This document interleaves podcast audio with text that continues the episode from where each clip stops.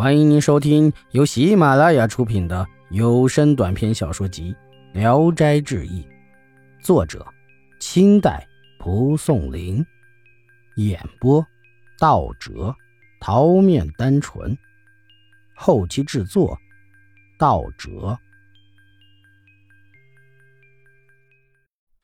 杨约旦专心一意对着蜡烛自己弹奏，时间一长，就领悟到了其中的奥妙。不禁高兴的手舞足蹈，一抬头，忽见一个婢女站在灯下。杨约旦吃惊的说：“你还没走啊？”婢女笑着说：“是姑命我等你睡下后，关好门，把灯移开。”杨约旦仔细看婢女，见她眼睛明亮，姿态媚人，怦然心动，微微的挑逗她。婢女只是低头笑。杨约旦更加迷了，猛地站起来，搂住她的脖子。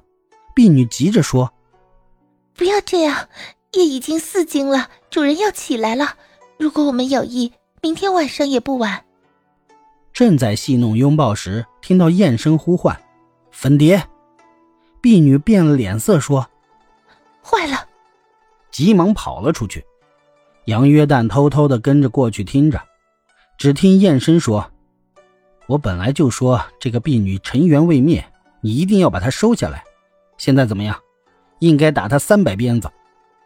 十娘说：“这丫头有了这种心思，不能再使唤了，不如干脆给我侄子算了。”杨约旦听了，既惭愧又害怕，回到书斋灭了灯睡下了。天亮后，有个童子来伺候他盥洗，没有再看见粉蝶。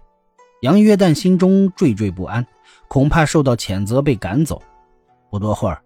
燕身与石姑一块出来，好像没把那件事放在心上，就考他的琴技。杨约旦弹了一曲，石娘说：“虽然还没到达出神入化的境界，但已经学到十之八九了，练熟了就可以达到神妙的地步。”杨约旦又请求教别的曲子，燕身教了他《天女折将之曲》，这支曲子指法很难，杨约旦练习了三天，仅能成调。燕生说：“已经学了个大概了，以后只需熟了就行。只要练熟这两首曲子，就再也没有难弹的曲调了。”杨约旦很想回家，告诉十娘说：“我住在这里，承蒙姑姑抚养，十分快乐。只是担心家中人悬念。这里离家三千里，不知什么时候才能回到家里。”十娘说：“这并不难，你原来坐的船还在。”我祝你一帆风，侄子没有成家，我已让粉蝶先去了。又赠送他一张琴，并给他些药，说：“回去给祖母医病，这药不但能治好病，还可以延年益寿。”说完，就把杨约旦送到海岸，让他上船。杨约旦找到船桨，十娘说：“不需要这东西。”说完，解下裙子当做船帆，系到船上。杨约旦担心会迷路，十娘说：“不要担忧，只管听凭风帆飘荡。”系好了帆，杨约旦上了船，心情凄然，正想拜谢告别，忽然刮起南风，离岸边已经很远了。杨约旦见船上已经准备了干粮，但是只够吃一天的，心中埋怨十娘吝啬，肚子饿了又不敢多吃，怕一下子吃光，只吃了一块糊饼。觉得胡饼里外又甜又香，剩下的六七块杨约旦珍重的保存起来，也不觉得肚子饿了。夕阳要下山了，杨约旦正后悔来时没有要灯烛，转瞬间远远的看见有人烟，仔细一看，原来是琼州。杨约旦高兴极了，一会儿就到了岸边，他解下裙子裹好胡饼就回家了。进了门。全家人十分惊奇，原来杨约旦离家已经十六年了。这时杨约旦才知道他遇到了神仙。看到祖母病重，杨约旦便拿出药让祖母吃了，多年的重病立刻好了。家里人都奇怪地问他，杨约旦就把见到的事情都讲了。祖母伤心地说：“那是你姑姑啊，当年。”老夫人有个小女儿，名叫十娘，生来就有仙子，许配给燕家。女婿十六岁时进山没有回来，十娘等到二十多岁，忽然没病死了，埋葬了已经三十多年了。